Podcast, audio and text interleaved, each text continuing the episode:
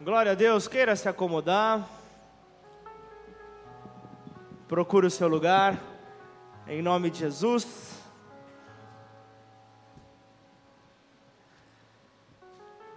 Como costumamos cantar nessa casa, louvar nesta casa, Tu és bem-vindo aqui, Senhor. És bem-vindo neste lugar, és bem-vindo nas nossas vidas, és bem-vindo nos nossos casamentos, és bem-vindo na educação dos nossos filhos, és bem-vindo nas nossas empresas. O Senhor é bem-vindo. O Senhor está acima de céus, acima de terra. E a palavra dele diz que aquele que diz estar em Jesus, aquele que afirma estar em Jesus, também deve andar como ele andou falando a respeito do exemplo do seu caminhar, falando de um caminhar que é perfeito, falando de um caminhar que faz toda a diferença, falando de um caminhar que nós devemos seguir, falando de um caminhar que nós temos que ter como modelo para as nossas vidas. Este é o caminhar que nós encontramos em Jesus. E em todo o Antigo Testamento, em todo o Antigo Testamento, nós podemos ver o Espírito Santo, ele sempre esteve ali representando ali a divindade com o homem, depois ali do, do pecado de Adão, depois do pecado cometido ali por Adão. E o Espírito Santo, ele, ele sempre esteve sobre as pessoas e não nas pessoas, era algo, é, é, era algo externo, não era algo presencial. Então, é, é, eram tempos onde era difícil perdoar, eram tempos onde era difícil amar. Então você compreende palavras talvez mais duras aos teus olhos, aos teus ouvidos, como olho por olho, dente por dente falando ali realmente sobre, sobre é, aqui se faz, aqui se paga, mais ou menos assim, trazendo para os nossos dias atuais. Porque justamente faltava a presença desse Espírito Santo nas pessoas. Logo, tudo era mais difícil. Então, no Novo Testamento, nós vemos que Jesus percebe esta dificuldade entre os seus discípulos. Ele percebe a falta do Espírito Santo dentro deles. Então, aí agora, com a vinda do Espírito Santo para o nosso espírito, então, logo nos tornamos morada do Santo Espírito de Deus, isso torna-se realidade. Então, nós temos como realidade que nós devemos ter a casa sempre arrumada. Ou tem alguém aqui que gosta de receber visita com a casa bagunçada? É claro que sempre você abre a porta, você convida a pessoa para entrar, sempre aquela frase costumeira é declarada: desculpa a bagunça. Não repara na bagunça. Isso é básico. Mas a gente não pode falar isso para o Senhor Jesus. Não podemos falar isso para o Santo Espírito de Deus. Desculpa a bagunça, Espírito Santo de Deus. Desculpa nada. Se tiver bagunçado, eu não entro. É simples. Se tiver bagunçado, eu fico de fora até você arrumar. Ainda posso ouvir um amém? Posso continuar pregando ou paro por aqui e vamos dar as mãos? Vamos continuar desenvolvendo ou não? Amém. Glória a Deus por ter poucos famintos, mas que essa fome se espalhe. E esse glória a Deus seja quando eu dou glória a Deus, eu estou dizendo que existe alguém que é superior a mim. Existe alguém que mere, merece toda a reverência, porque Ele me eleva até Ele. Ele me coloca em um nível que não é meu, em um nível que eu não mereço. Logo, você sempre está muito melhor do que você merece você sempre vai estar muito melhor do que você merece. Então você vê quando Jesus percebe essa dificuldade, percebe esta ausência. Ele diz: Eu rogarei ao Pai e ele vos dará outro consolador. João 14, ele fala isso, que ficará convosco para sempre. Ele fala de um consolador que virá então e ficará para sempre. E neste momento uma nova responsabilidade começa. É andar como ele andou. É a prova que nós estamos nele. É a prova que nós estamos no Senhor. Então, se o Espírito Santo, é, é, é, em outro lugar, ele é a prova que ele, que ele está em nós, então ele nos faz andar como ele mesmo andou na terra. Então, essa é a minha responsabilidade, esta é a sua responsabilidade de andarmos como ele andou. Então, na mensagem de hoje, eu falo, eu falo a respeito, a mensagem fala a respeito de como se submeter a uma obra perfeita como se submeter a uma obra perfeita, mas antes de eu me submeter, antes de você se submeter a esta obra perfeita, antes mesmo de, mesmo de sermos discípulos, nós precisamos reconhecer o Mestre e nele confiar. Senão nós não temos como ser discípulos, porque discípulo é, é, alguém que aprende de outro alguém, alguém que está ensinando. Se nós não temos mestre, logo nós não temos como reconhecê-lo como mestre, nós não temos como ser seus discípulos. Então, as atitudes, eu preciso entender que as atitudes do mestre aprovarão ou reprovarão a nossa integridade e nos farão então segui-lo ou não. Nós temos que entender quem é o nosso mestre. Logo nós veremos esta verdade em nós. E conforme então nós nos aproximamos do senhorio de Deus, que está refletido em Jesus, que está refletido no Filho amado, nós aprendemos então a viver e a cuidar da nossa casa em primeiro lugar.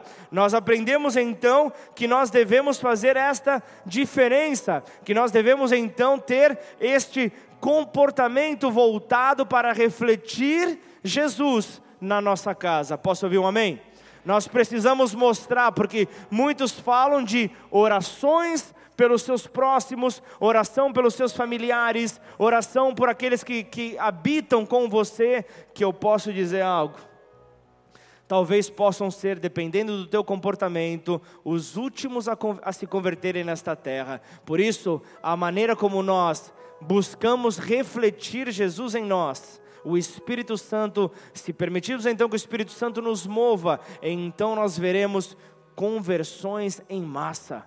Nós veremos a nossa família se rendendo, nós veremos a nossa família sendo transformada. Que exemplo que o Leandro queria dar para a sua família, sendo um adorador, mas tendo uma vida dupla. Como? Enquanto não houve a verdadeira conversão, enquanto não houve a verdadeira renúncia, esse rio não pôde fluir poderosamente na vida dele. Então nós temos que, que entender aquilo que está proposto para nós. Nós precisamos então estabelecer a diferença entre uma casa e um lar, se dá no amor. E Deus é a essência do amor. Amém ou não?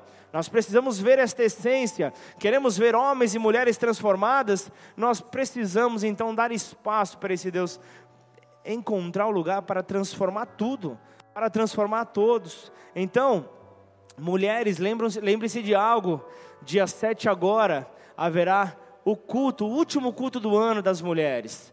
Então, você que é marido, você que é namorado, você que tem amigas, você que é marido também, você que é pai de multidão, convide, convide as filhas, convide a sua esposa, e seja o intercessor.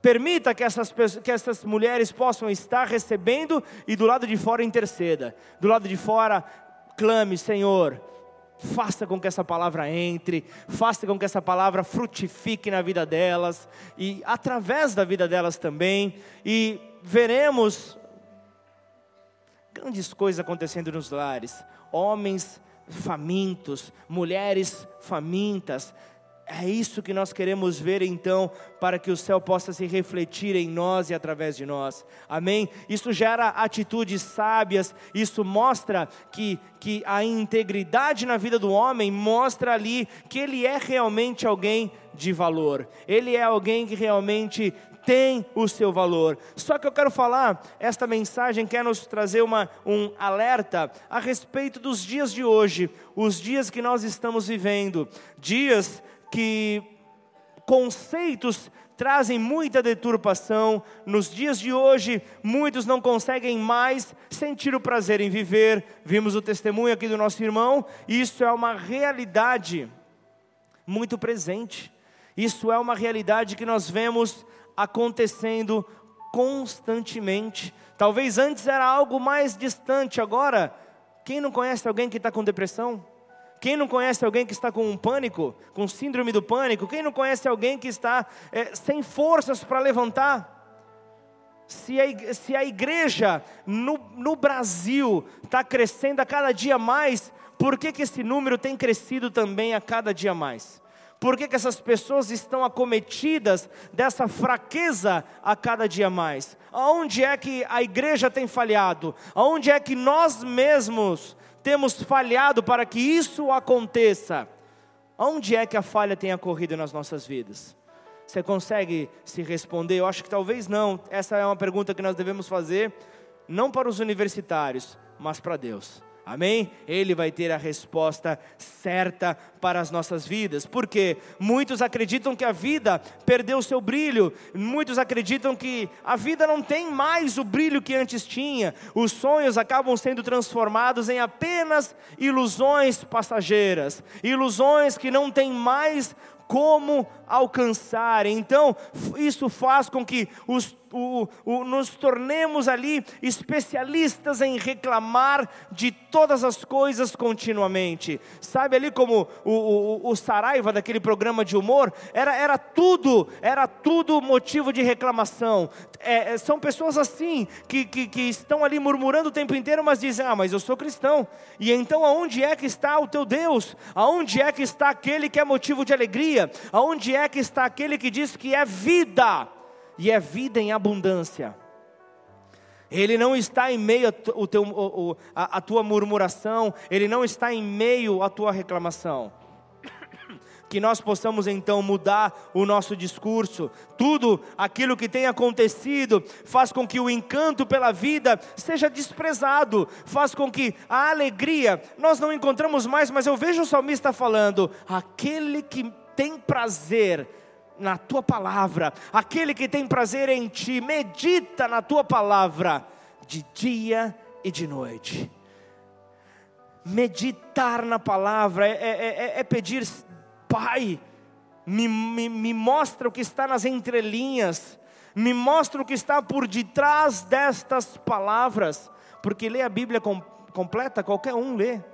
Muitos podem ler como uma obra literária, ou muitos podem ler como uma fonte de revelação. Muitos podem ver como a saída para os seus problemas. Muitos podem ver como a força para o fraco. Muitos podem ver como a visão para o cego. Muitos podem ver para a, como a saúde para o enfermo. É isso que a palavra de Deus é. É isso que o nosso Deus é, antes mesmo da enfermidade aparecer, Ele já era a cura, Ele já existia, Ele é aquele que tem o poder para todas as coisas, para que toda solidão deixe de ser algo rotineiro, para que toda solidão deixe de ser a tua companheira, e então você entenda que eu preciso me relacionar. Eu preciso me relacionar, porque eu creio numa palavra que diz que é onde dois ou mais. Ali Deus estava falando: eu não quero solidão na terra. Quando eu falo dois, eu estou falando unidade. Eu tô, não estou falando de união apenas. Não estou falando de você se aproximar de pessoas que têm as mesmas características, os mesmos gostos que você. Mas eu estou falando de unidade. Unidade é você se relacionar com pessoas que muitas vezes são diferentes. Pessoas que muitas vezes pensam de maneira diferente de você, mas ainda assim você sabe que muito maior é aquilo que nos une do que aquilo que nos separa. Amém? Nós entendemos então que por mais que nós imaginemos que nós vivemos em um mundo louco. Qual é, é, é que mundo louco é esse que nós vivemos? Parece que tudo está de perna para o ar, parece que tudo está bagunçado, os valores foram invertidos. Eu, eu, eu, eu, eu falava no início do culto com o irmão, eu falava ali, os filhos não respeitam mais os pais, os filhos ali, eles descobriram a linguagem dos pais. E então nós vemos é, é, crianças sabendo a hora de chorar, sabendo a hora de chorar descontroladamente. E aí o que, que eu vejo? Pais que se rendem aos filhos, pais que se rendem, ah, eu preciso me adaptar ao filho. Ei, não é nada disso. É o teu filho que precisa se adaptar à tua vida, à tua rotina. Ele entra na tua rotina. Não é o contrário, não é você que está saindo do ventre da mãe, é o filho que está saindo. Amém ou não? Nós precisamos fazer a diferença. E isso fala de pais de mães diferentes. Pare de jogar culpa é, na, na sociedade, na terra, nos bem, no, no, no, no nos maus, de, nos males que acontecem hoje em dia. É, ah, mas é, é, é hiperatividade. Às vezes eu, eu, eu, sempre cito pérolas que, a, que a, a minha finada mãe falava. Tem muitas coisas que funcionam, tem muitas coisas que era apenas grosseria dela. Mas ela falava assim: guarda essa Daniel, se vira para traduzir, cara. Vai lavar louça que passa. Falava isso para minha mãe, falava isso para mim, e eu reproduzo isso às vezes com a minha esposa. Às vezes nós vemos baixa no número de copos na minha casa. Não é que ela joga em mim, amém? É que às vezes a gente quebra, a gente quebra lavando. Não entenda, não entenda errado, hein, Lucas, pelo amor de Deus. Mas nós entendemos o que? Tem muitas vezes que nós vemos os filhos sem fazer nada. E, e, e, no começo, no começo eu comecei a, a imaginar, eu vejo a, a, a, minha esposa falando com a minha filha novinha, falando, arruma a tua cama. Eu falo, tadinha, meu, é tão pequena, deixa que eu arrumo. Não. Tem que dar valor. Isso é princípio. E eu olhando, falando, eita! Foi daí que eu, que eu me inspirei a, a trazer essa palavra para o meu vocabulário. Eita! Mas eu comecei a ver e falar, ela não está errada. Eu não quero construir um monstrinho. O que, que nós vemos? É, e, e, ao longo desses oito anos, quantas crianças não nasceram aqui? Quem é do Ministério Infantil? Quantas crianças é, não passaram no nosso meio? Quantas crianças que hoje estão nos, no, no, nos teens? Tem crianças que estão no, no flame? Um monte. Mas quantos pais Roberta, que era do Ministério Infantil, quantos pais que nós não vimos se afastando da adoração a Deus. Você fica ligeiro quando você for pai, hein? Eu quero ver você tocando aqui com uma semana do teu filho, você vai estar tocando no altar. É, só não dá para ele servir junto, mas a, a, esposa vai, vai ajudar nisso. Mas o que, que eu vejo? Luizinho, isso, isso não, não essa palavra não é para você. Mas eu vejo pais justamente é, em não olhando para os seus filhos como uma bênção de Deus. Filho veio para trazer maturidade para você. Isso fala em você deixar o teu lado mimado, o teu lado, vamos falar em linguagem de hoje, o teu lado mimimi, para que você seja homem. Ou como nós ouvimos por aí, sujeito homem. Está na hora de você se tornar um homem nessa terra. Está na hora de você chegar e falar: Ei, miudinho, quando você for casado, e a tua esposa fala: Não, tadinho, ele vai sair da rotina dele, coitado. Você vai falar: Não, vamos, vamos fazer ele descansar e ele vai receber no ministério infantil. Certo, miudinho? Isso é um acordo entre nós? Amém? Entre nós e Deus. E eu não tô, e eu estou falando isso para os pais e para as mães que estão presentes nesse lugar. Não é indireta, essa é no queixo você vai bambear. Você vai ver ali tudo, as, as moscas. Você vai ver a contagem vindo, mas você vai ver a misericórdia de Deus estendendo a mão e falando: Vem, que eu vou te levantar. Não vai chegar a contagem até 10. Você não vai ser nocauteado. Fica tranquilo, que essa foi apenas para você acordar. Fica ligado, vocês que querem ser papais esse ano. Amém? Esse ano não, né? Ano que, ano que vem. Ano que vem, né? Que você tinha falado, né, Caetano? 2020 tem que se formar ainda. Deixa a esposa se formar. Isso é benção, amém? Tem, tem gente, fala aí, Mauricião. Tem gente que vem da, da lua de mel já, já marcou gol. Tem gente que vem da lua de mel já.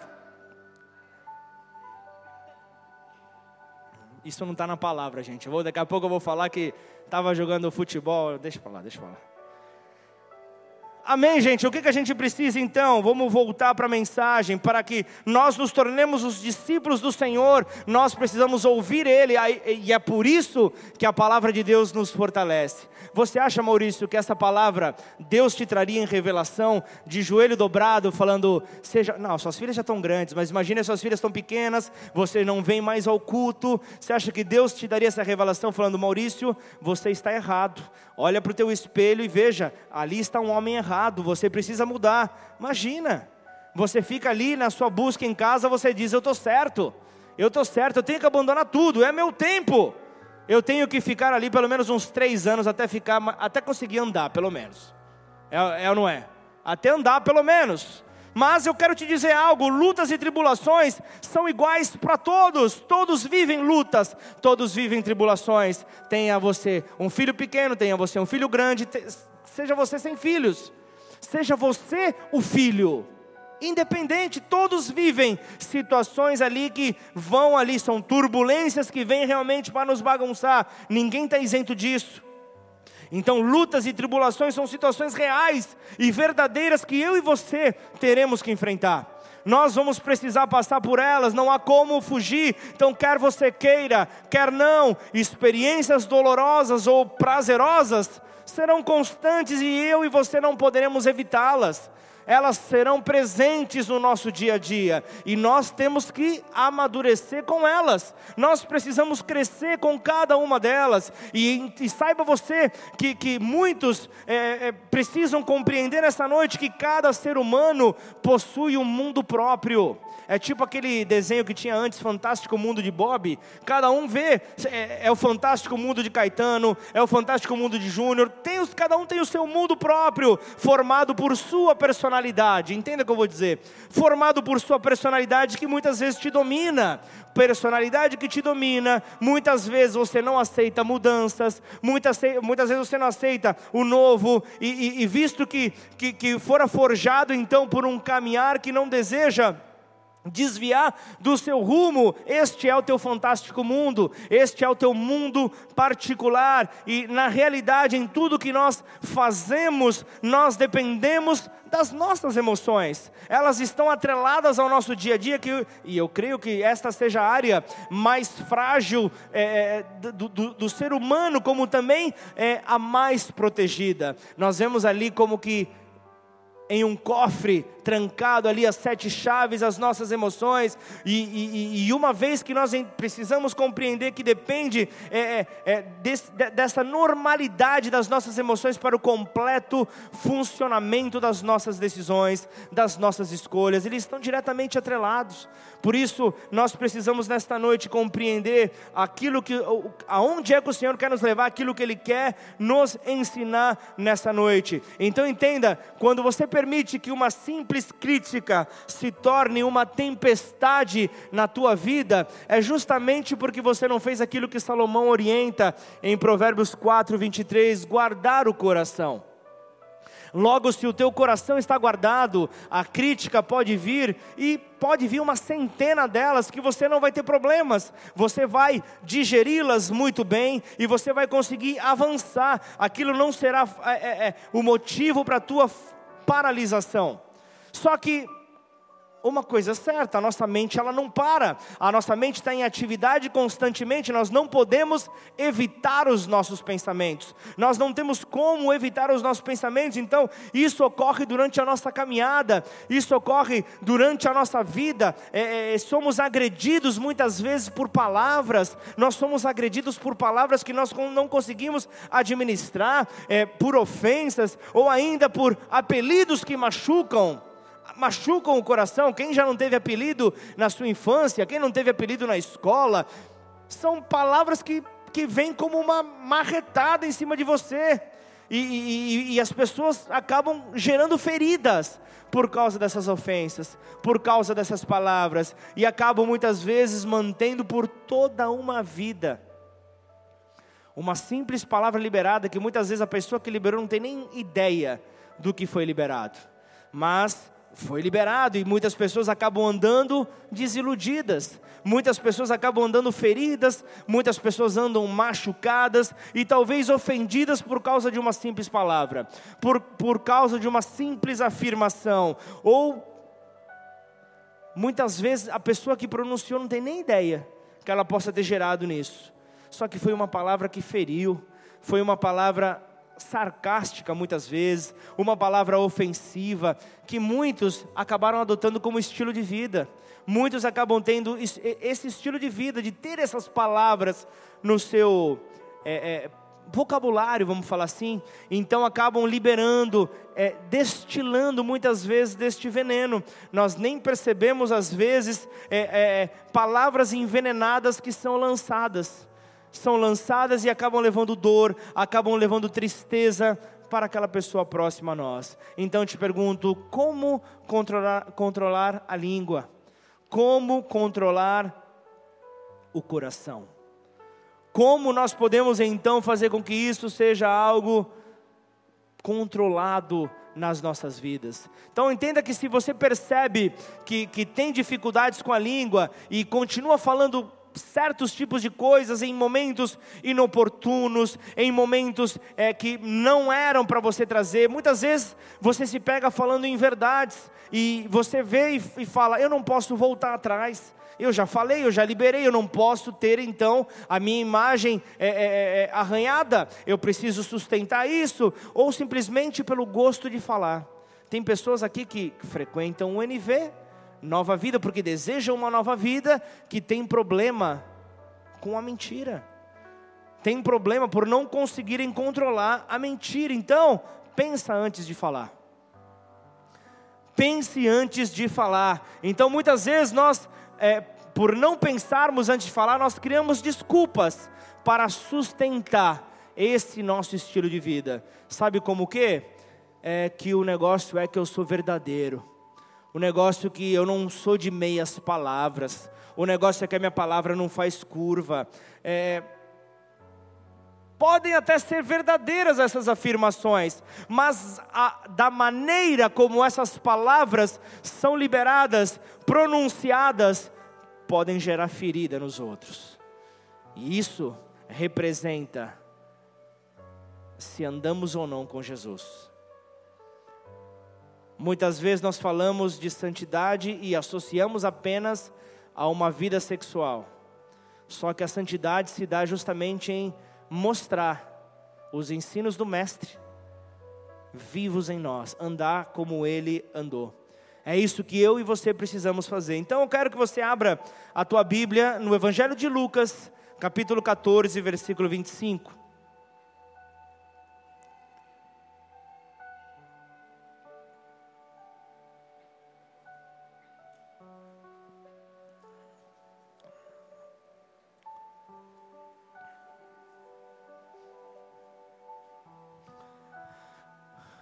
Lucas 14, versículo 25.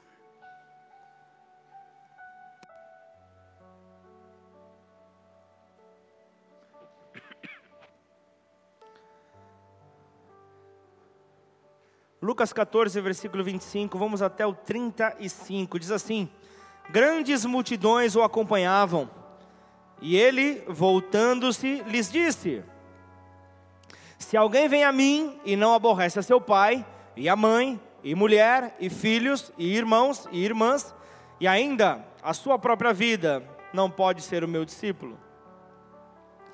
E qualquer que não tomar a sua cruz e vier após mim, não pode ser meu discípulo.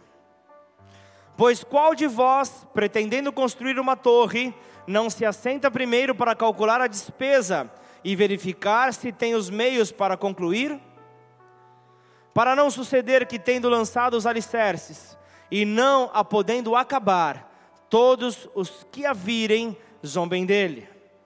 Dizendo: Este homem começou a construir e não pôde acabar. Ou qual é o rei que, indo para combater outro rei, não se assenta primeiro para calcular se com dez mil homens poderá enfrentar o que vem contra ele com vinte mil? Caso contrário, estando o outro ainda longe, envia-lhe uma embaixada, pedindo condições de paz. Assim, pois, todo aquele que dentre vós não renuncia a tudo quanto tem, não pode ser meu discípulo. O sal é certamente bom, caso, porém, se torne insípido, como restaurar-lhe o sabor? Para concluir, nem presta para a terra, nem mesmo para o monturo, lança-no lança fora. Quem tem ouvidos para ouvir, ouça. Que Deus possa nessa noite abrir os teus ouvidos, para que você possa ouvir aquilo que o Pai quer compartilhar contigo nessa noite, que corações possam ser revestidos desse amor, que a palavra possa trazer então direcionamento, e este direcionamento possa te tirar de todo engano, que este direcionamento possa te trazer a vida que Ele prometeu para você, em nome do Senhor Jesus. Se você concorda, diga amém e dê uma salva de palmas a Deus.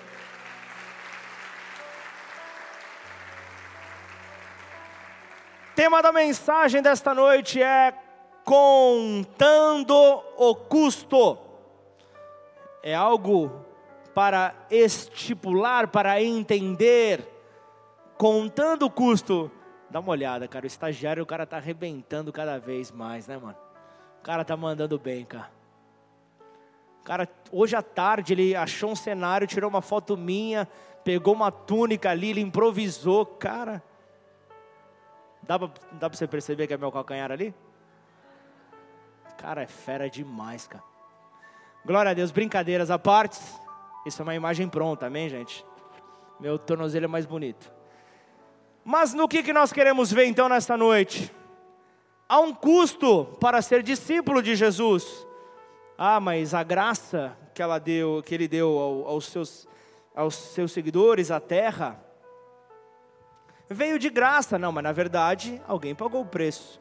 Pode ter vindo de graça para você, Maurício, mas alguém pagou o preço antes. Nada é de graça nessa terra. Alguém precisou pagar por esse preço da nossa liberdade. E o que nós vemos é o que acontece aqui. Então, é, é, eu, eu li a respeito, quando eu entendi, é, é, por, por ter lido então a, o, é, a explicação da diferença entre custo e despesa.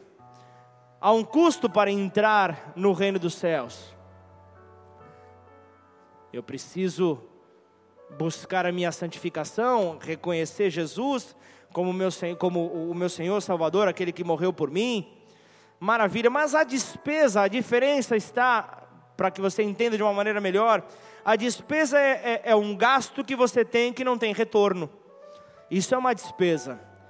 O custo que você tem fazendo uma inscrição, por exemplo, para uma conferência profética, você pode transformar aquele valor investido em um custo ou em uma despesa. O que seria uma despesa? É você voltar de lá e não aplicar nada que Deus falou contigo aí é uma despesa que você teve. Porém, torna-se um custo na caminhada daquele que coloca em prática, seja dia após dia, tudo aquilo que Jesus compartilhou, tudo aquilo que a palavra dele veio para trazer então edificação sobre a sua vida. Amém ou não?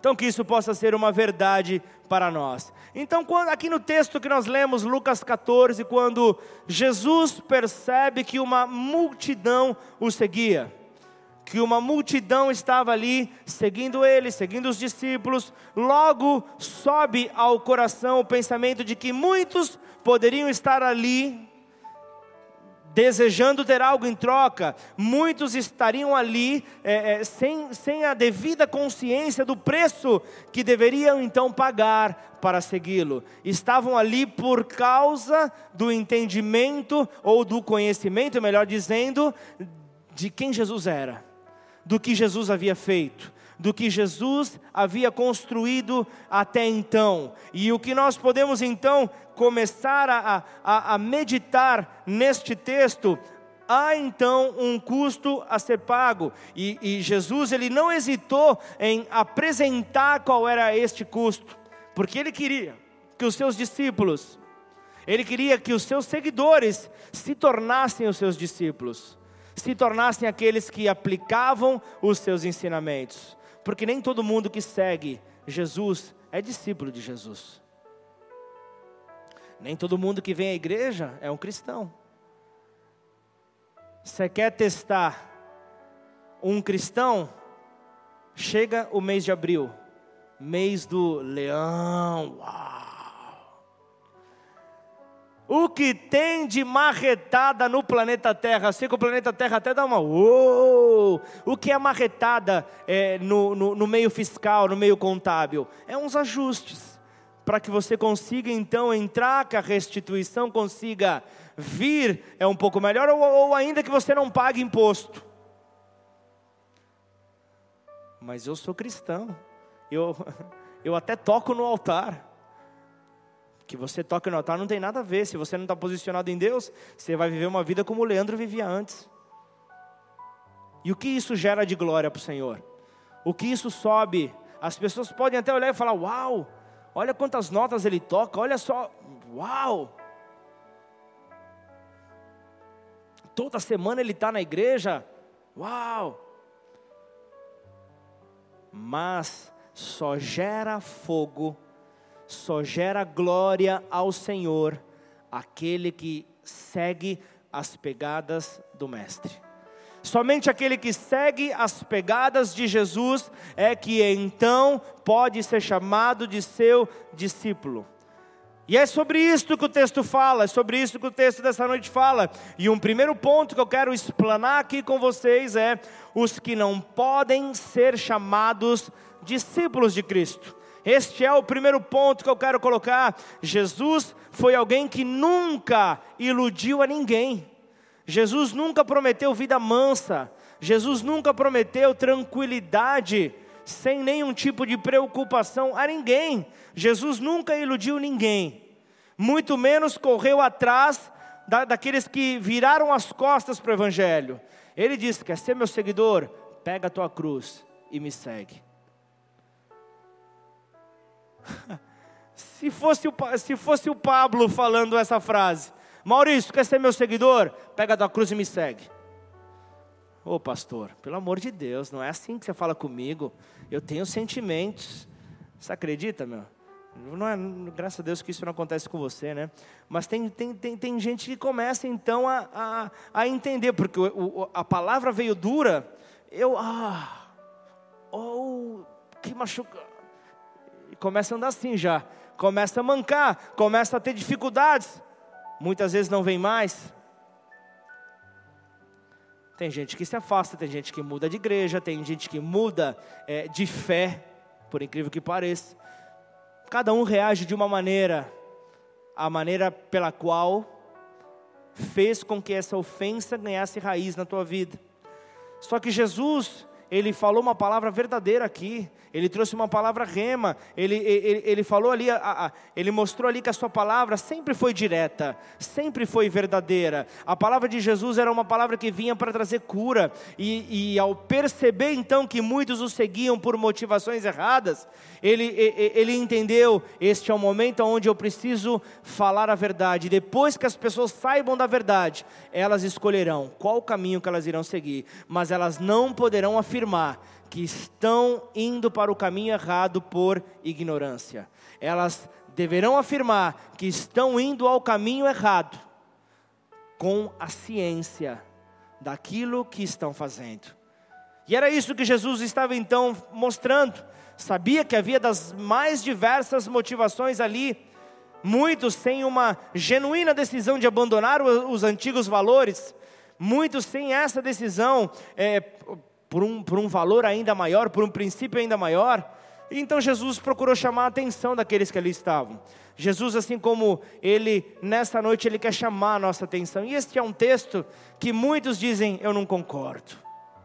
Muitos afirmam, não, aqui já é demais. Por, uma, por um erro de compreensão. Por um erro de compreensão, eu falo, como assim? Eu vou ter que ter ódio do meu pai, vou ter que ter ódio de mãe, ódio de esposa, ódio de filhos, ou ainda da, minha, da própria vida? É isso que a palavra está dizendo? É essa postura que se espera? É e não é. Não é da maneira como você está pensando, mas é da maneira como o Mestre está pensando e nos entregando. Está aqui de uma maneira muito clara, falando: toda vez que você colocar a um destes acima, à frente de mim, você não é digno de ser chamado meu seguidor, você não é digno de ser chamado meu discípulo. É isso que ele está mostrando, mostrando que todo discípulo deveria ter bem definido a sua escala de valor. Todo discípulo deveria entender é, é, que Jesus tem que estar no topo da escala de valores de todo cristão. É isso que Jesus estava aqui mostrando, mostrando que ele é a essência do discipulado. Esse texto está falando sobre discipulado. E Ele é a essência, Ele é aquele que precisa ser colocado em primeiro lugar. É Ele que deve estar sempre assentado nesse primeiro lugar. E muitas vezes, aí sim, muitas vezes, a família vai se aborrecer. Muitas vezes não vai haver a compreensão. Muitas vezes vai acontecer realmente é, é, situações que não haverão entendimento. Então cabe a mim, cabe a você um discípulo do Mestre, deixar a nossa posição bem clara. E essa posição bem clara é aquilo: o combinado não sai caro, e então traz clareza aos familiares, mostra que ele está em primeiro lugar. E quando você tem uma esposa, homem, e quando você tem uma, é, é, é, um marido, você mulher, que ama mais a Deus, mais ao Mestre Jesus do que a você, saiba que você escolheu a pessoa certa. Saiba que é essa pessoa que vai trazer edificação para a tua vida, é essa pessoa que vai acrescentar.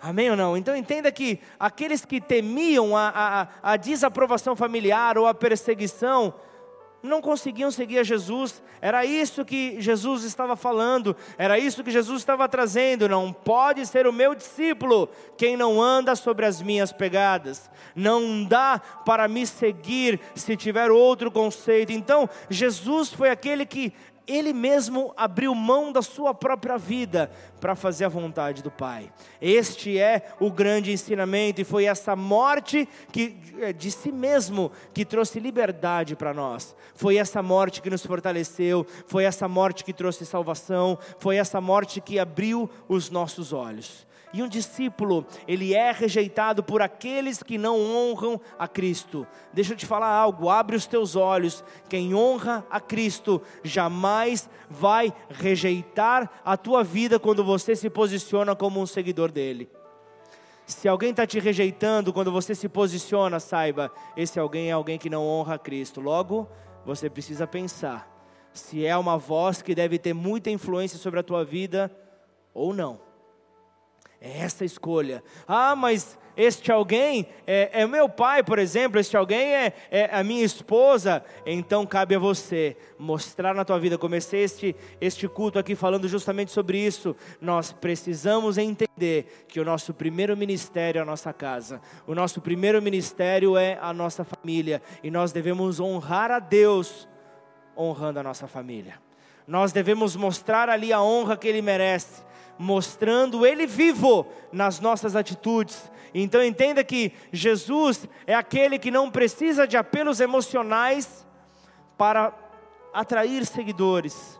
Jesus é aquele que mostra: eu sou o caminho, basta você seguir por Ele. Logo, você verá as minhas pegadas, logo você vai poder ser chamado meu discípulo, meu seguidor. Só que, consequentemente, o que, que nós podemos ver? É, nós devemos ver que muitos não fazem o cálculo. É por isso que ele traz aqui é, uma expressão: o construtor de uma torre, ele precisa sentar, ele precisa fazer as contas, ele precisa fazer o planejamento para não se arrepender por parar a construção no meio do caminho. Sabe que essa palavra fala comigo fala muito comigo, mas toda vez que eu vou no condomínio que a minha cunhada mora, é um condomínio onde tem umas casas muito bonitas, e eu chegando na casa dela, na hora que eu faço uma curva, eu me deparo com uma big casa, sem acabamento nenhum. As pessoas estão morando lá, só que a casa não tem mobília direito, não tem acabamento, porque não houve um planejamento para a construção. E ele está falando isso por quê? Para que você não seja lá na frente envergonhado. Mas o que, que isso tem a ver com, com a mensagem que Jesus quer falar para nós? Essa ilustração não está falando apenas é, é, é, é sobre coisas terrenas, mas é uma ilustração de uma parte do processo do discipulado que se desenvolve na vida de um seguidor de Cristo. Fala justamente sobre tudo que nós precisamos passar, porque antes de toda a construção se calcula a, a, para que a obra possa chegar então à conclusão. Então fala que uma vez que eu estou consciente, uma vez que eu estou sabendo que eu, que eu terei recursos para acabá-la, então mãos à obra então eu vou arregaçar as mangas e mãos à obra. Do contrário, eu nem vou começar. Do contrário, nem comece, mas tudo bem, aonde você quer chegar, eu estou tentando explicar, eu estou me esforçando para isso, então segura aí. Então entenda que desta maneira é a caminhada com Cristo. Precisa de cálculo, então antes de segui-lo, você precisa calcular. Eu vou, durante essa caminhada, conseguir dizer, dizer não para tudo aquilo que rouba a minha atenção. Eu vou conseguir dizer não para minha vontade. Eu vou conseguir dizer não para aquilo que atrapalha a minha caminhada e coloca a minha vontade acima da vontade dele. Seguir, seguir o Salvador é um compromisso supremo. É algo que eu e você não podemos parar. Lucas 9,62. Mas Jesus lhe disse: Quem põe a mão no arado e olha para trás, não está apto para o reino de Deus. O que ele estava querendo dizer aqui? Ele estava falando, por exemplo, a mulher de Ló não estaria apta a ser uma seguidora de Cristo, porque ela olhou para trás. Ela, ela não confiou naquilo que Deus tinha para ela para aquilo que Deus tinha para sua família, mas ela olhou para aquilo que ela estava perdendo. Então o que eu quero dizer para você? Quem ara a terra, quem prepara a terra, deve manter o seu olhar adiante, deve manter o seu olhar à frente, deve manter o seu olhar acima das tribulações. Quem ara não pode elogiar a sua própria obra. Quem ara não pode elogiar ali o seu próprio serviço, mas quem ara tem que entender que possui uma missão diante de si, possui uma missão que não pode ser desprezada, ela não pode ter ninhos, ela não pode ter covis, que, que, que, que ela precisa então se livrar dos compromissos que a escraviza. Ela precisa fazer isso, mas eu quero te trazer um outro ponto. Jesus ainda acrescenta informações para fortalecer o ensino daqueles discípulos. Ele trouxe ali um exemplo claro dos dias atuais, do trabalho que eles possuíam. E então ele, ele continua e ele vai citando o exemplo de um rei. Ele fala: um rei que vai entrar numa batalha, que vai entrar numa batalha ali, sabendo que as armas do exército inimigo são maiores do que as que ele possui. Precisa entender: vale a pena eu entrar nessa guerra? Será que eu devo entrar nessa guerra? Eu estou indo com 10 mil, mas o, o exército inimigo está vindo com 20 mil. Será que essa guerra vai me trazer resultados bons? Então ele fala: o rei precisava fazer uma análise antes de entrar à guerra, antes de ir para a guerra contra um rei mais poderoso do que ele. Era, era, era esta outra ilustração que Jesus estava trazendo. Somente após uma, uma análise prévia, era então que poderia se ir à frente com o seu exército. Poderia então livrar, do, livrar o exército opressor, o exército oponente. Então, do contrário, se tornaria uma tragédia. Então, ele estava trazendo aqui ensinamentos claros para que a pessoa entendesse: você precisa calcular qual será o custo que você terá na tua vida, porque esse custo ele não vai ser fácil. Esse custo não vai ser barato. Então Jesus levou os discípulos, os seguidores que ali estavam, e nos leva nessa noite a pensar. Cristão é aquele que pensa. Cristão não tem um cabresto. Cristão, ele não, ele não tem ali é, ideias fortalecidas na sua mente que o impedem então de pensar. todo cristão deve pensar e deve pedir a sabedoria que vem do alto.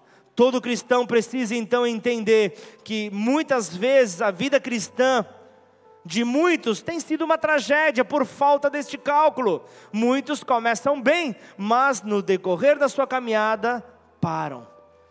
Porque muitos no decorrer da sua caminhada se tornam conscientes do preço a ser pago e vão desmanchando pelo caminho. Eu estou falando isso moralmente, amém? A moral acaba baixando. Os valores morais acabam cedendo, porque nunca fizeram uma análise interior nunca fizeram este cálculo para avaliar se estavam realmente aptos a seguir a Jesus. Eu vou dizer algo: seguir a Jesus é coisa para macho. Isso é uma boa palavra para o ministério de homens, viu, Júnior? Anota aí, por favor. Seguir a Jesus é coisa para macho. Talvez eu fale disso na quarta-feira no churrasco de maneira breve, mas antes do churrasqueiro colocar a mão na massa, porque senão pode queimar tudo. Amém ou não? Mas ele estava trazendo aqui, é preciso renunciar. Esse é um outro ponto que eu quero colocar. É preciso renunciar a tudo. Eu comecei aqui nessa noite falando que Jesus ele não iludiu a ninguém. Ele fala sobre um preço para ser discípulo, que é a renúncia absoluta de tudo, mas isso não fala que eu não posso ter sonhos. Talvez você fale, ixi, eu vou dar no pé. Quer dizer que eu não vou poder sonhar com, com uma casa melhor para minha família? Eu não vou poder sonhar com estudos? Eu não vou poder sonhar com uma, com, com uma, uma, uma viagem de repente? Não é disso que está sendo falado.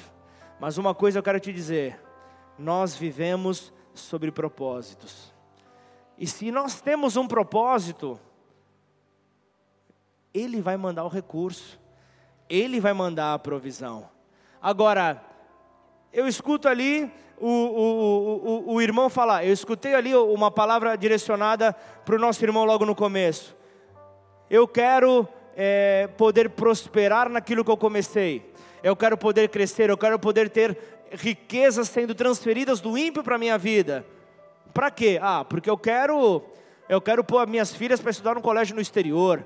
Ah, porque eu quero ter a, a, a minha cobertura ali em Santo André. Ah, eu não, isso aí não, né, Tuco? Pelo amor de Deus, né? Ah, eu quero, eu quero ter a minha fazenda.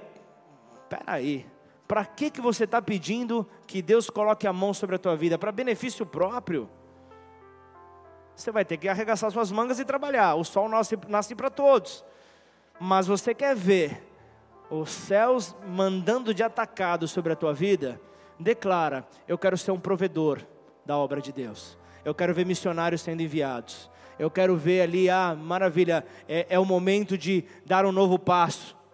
É o momento de, de nós fazermos uma nova investida na ação social. Eu estou aqui, o que é que precisa?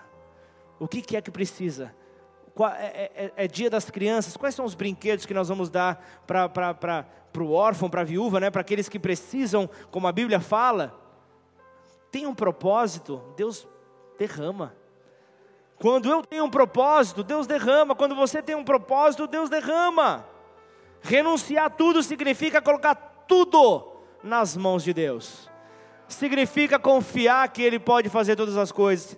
Para para pensar. Se tem alguém que conhece os teus sonhos, os teus desejos, você acha que é quem? Você acha que sou eu? Você acha que é a tua esposa? É Deus. Ou vai dizer que você tem, tem sonho, tem pensamentos que você esconde da tua esposa? Tem algum homem que tem coragem de levantar a mão? Tem pensamentos que passam na tua mente que você sabe, eu não consigo controlar. Eu não consigo parar esse pensamento, mas ele veio. Quantas vezes você não cobiça aquilo que é do próximo? É um pensamento que vem.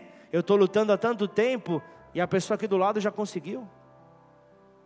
Nós não conseguimos controlar os pensamentos. Eles vêm, mas nós podemos paralisar o seu avanço. Nem pai, nem esposa, é, é, nem mãe, nem filhos, nem o, o próprio indivíduo pode estar de pé em igualdade com Deus. É isso que a palavra está dizendo. Nada pode se colocar como oponente diante de Deus. Deus é aquele que não tem antônimo. Deus não tem nada, não tem nada que possa se opor a Ele, porque Ele é acima de todas as coisas. Amém? Ele está acima do conhecimento do bem e do mal, Ele está acima de todas as coisas. Exalte a Ele.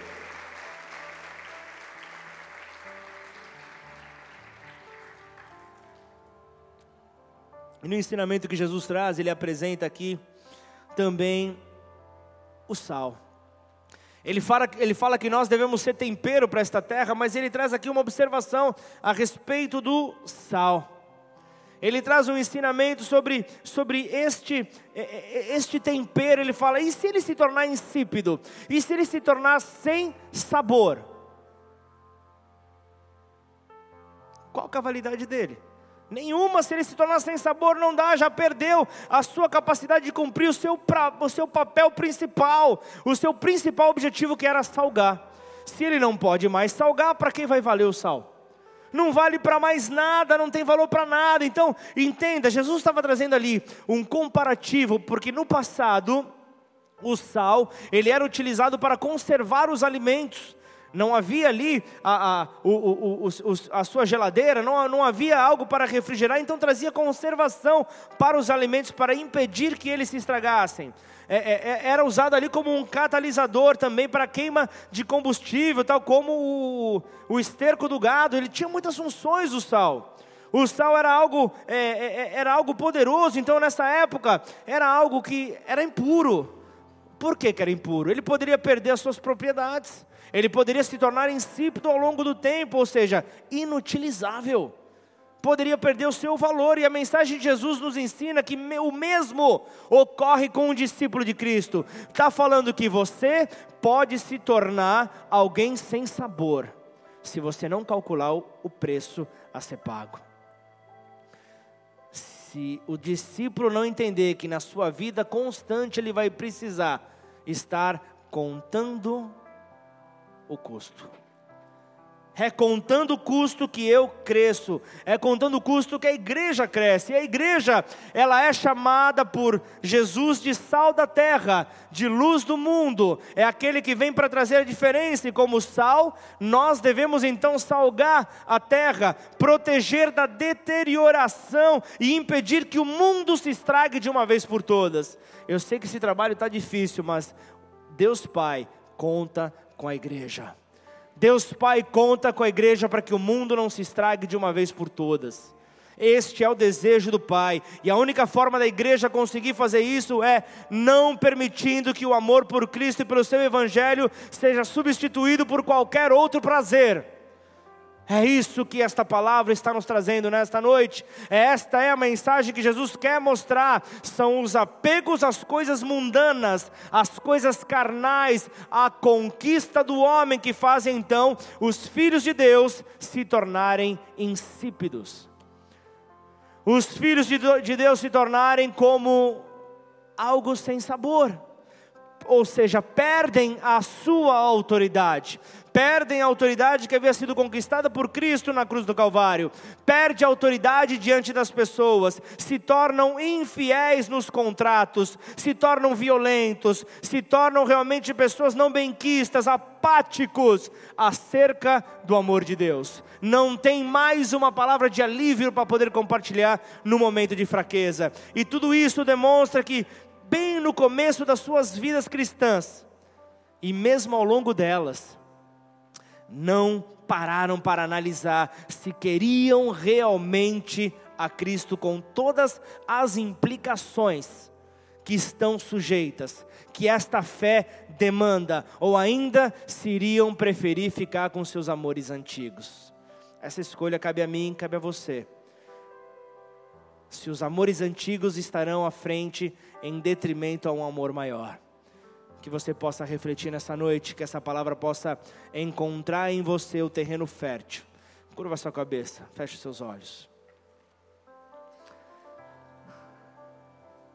Se a palavra nessa noite trouxe para você um entendimento a respeito da torre, do rei, do sal, mas tem a cruz também.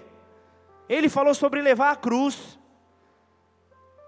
mas ele fala sobre levar a cruz até o fim, porque ele está dizendo: o abandono é um motivo de zombaria, levar a cruz é um marco, é um marco de testemunho para muitas gerações, e é isso que precisa estar tá claro na minha mente, na tua mente, não basta levar a cruz, precisa ser até o fim que isso precisa acontecer e levar até o fim, é construir uma torre, é um marco, é isso que nós precisamos entender: levar uma cruz, é um enfrentamento numa guerra, é um enfrentamento numa guerra onde deve ser tudo bem calculado milimetricamente, mesmo quando se sabe que a provisão é menor do que a necessidade, esse cálculo precisa ser feito.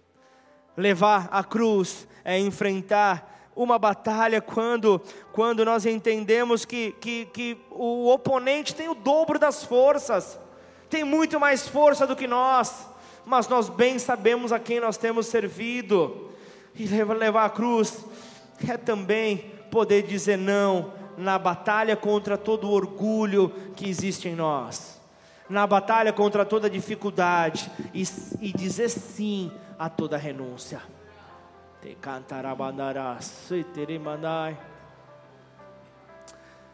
Senhor, nesta noite, o Senhor preparou, Pai, o momento oportuno para que esta palavra pudesse circular entre nós. Nós começamos este culto em adoração ao Senhor, nós preparamos o ambiente de glória para que não houvesse transformação contrária à tua vontade, para que nada pudesse atrapalhar. O Senhor veio abrindo os nossos olhos, o Senhor veio trazendo entendimento que Deus estava preparando o ambiente profético para revelar o que ele precisava. Então ele abre os olhos a respeito de alguém que haveria se infiltrar no nosso meio nessa noite.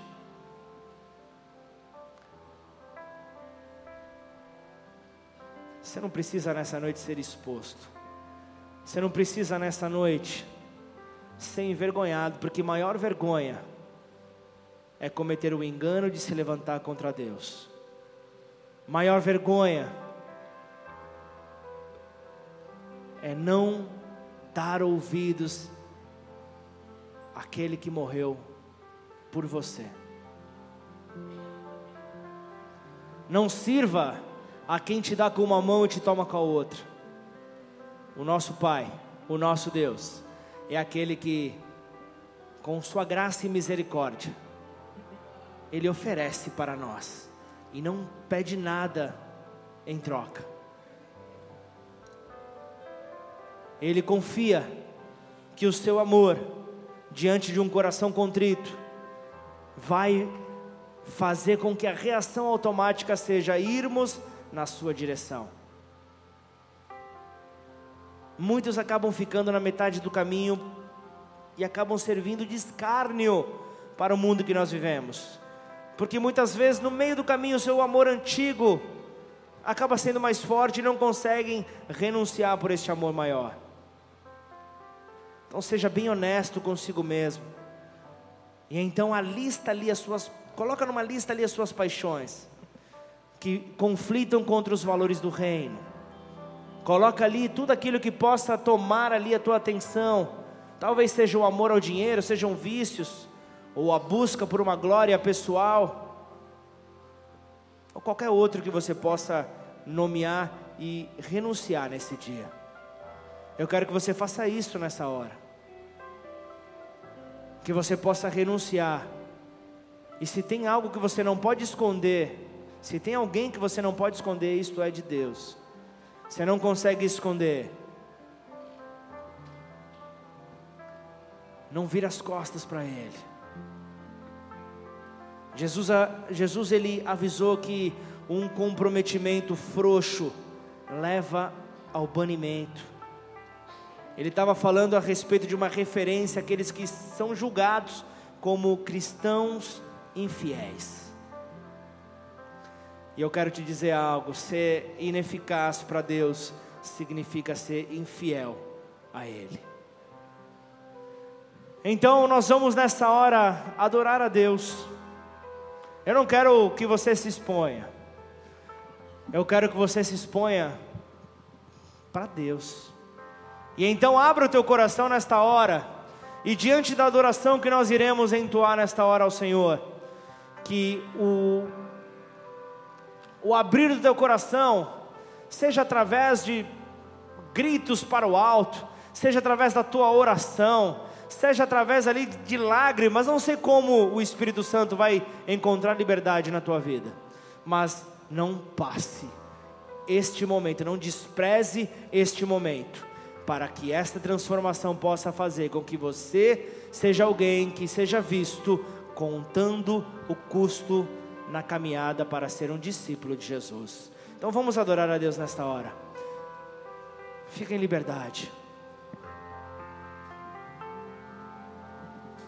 E eu quero fazer uma última oração para você que nesta noite entrou aqui pela primeira vez. Inclusive aquele que Deus mostrou, que, que entrou por um engano, mas que será elucidado nessa noite. Foi elucidado nessa noite. E eu quero que você me procure no final. Eu quero que nessa hora você compreenda. Esta é a oportunidade que Deus Pai dá a você de fazer uma aliança, de fazer um pacto com Ele, de poder então estabelecer este vínculo. E isto fala de reconhecer Jesus como aquele que pode direcionar os teus caminhos. Então, em nome de Jesus, você que está aí no teu lugar, cesse por favor toda a conversação nessa hora. Nessa hora é uma hora de intercessão para aqueles que estão chegando. Então, quero que você, com temor e com a consciência de um discípulo de Cristo, você assim o faça. E então interceda junto com estes que chegaram hoje, talvez pela primeira vez, ou ainda não tenha reconhecido a, a, a Jesus como o teu Senhor, como o teu Mestre. E assim eu peço que você, em uma só voz, possa repetir esta oração e declare assim: Pai. Pai, nesta noite, nesta noite, eu entrego a minha vida, eu entrego a minha vida a ti, a ti reconhecendo, reconhecendo Jesus Cristo, Jesus Cristo como, sacrifício como sacrifício que Deus fez, que Deus fez por amor a mim, por amor a, por mim, amor a, vocês, por amor a vocês. E assim, e assim ele se entregou, ele se entregou para que eu tivesse vida, para que eu tivesse vida. E então, Senhor, e então, Senhor, ao terceiro dia, ao terceiro o poder dia, da ressurreição, o poder da ressurreição veio sobre esta terra. Sobre terra. E este poder e este está poder sobre a minha vida. Está sobre a minha vida. De hoje até que ele volte. Que ele volte. Então, Senhor, então, Senhor, eu te reconheço. Eu te reconheço como meu único, como meu único e, suficiente, e suficiente Senhor e Salvador. Senhor e Salvador. Escreve o meu nome, Escreve meu nome no livro da vida. No livro da vida. E a partir de hoje, partir de hoje muda minha história. Muda, minha história. muda os meus passos, os meus passos para a tua glória. A tua em, glória. Nome de Jesus. Em nome de Jesus. Amém. Amém. Aleluia. Oremos todos juntos nesta hora. Pai nosso que estás nos céus, santificado seja o teu nome. Venha a nós o teu reino. Seja feita a tua vontade, assim na terra como nos céus. O pão nosso de cada dia nos dai hoje.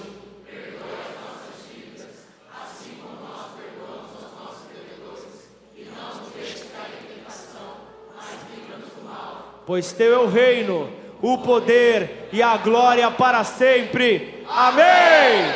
Aleluia!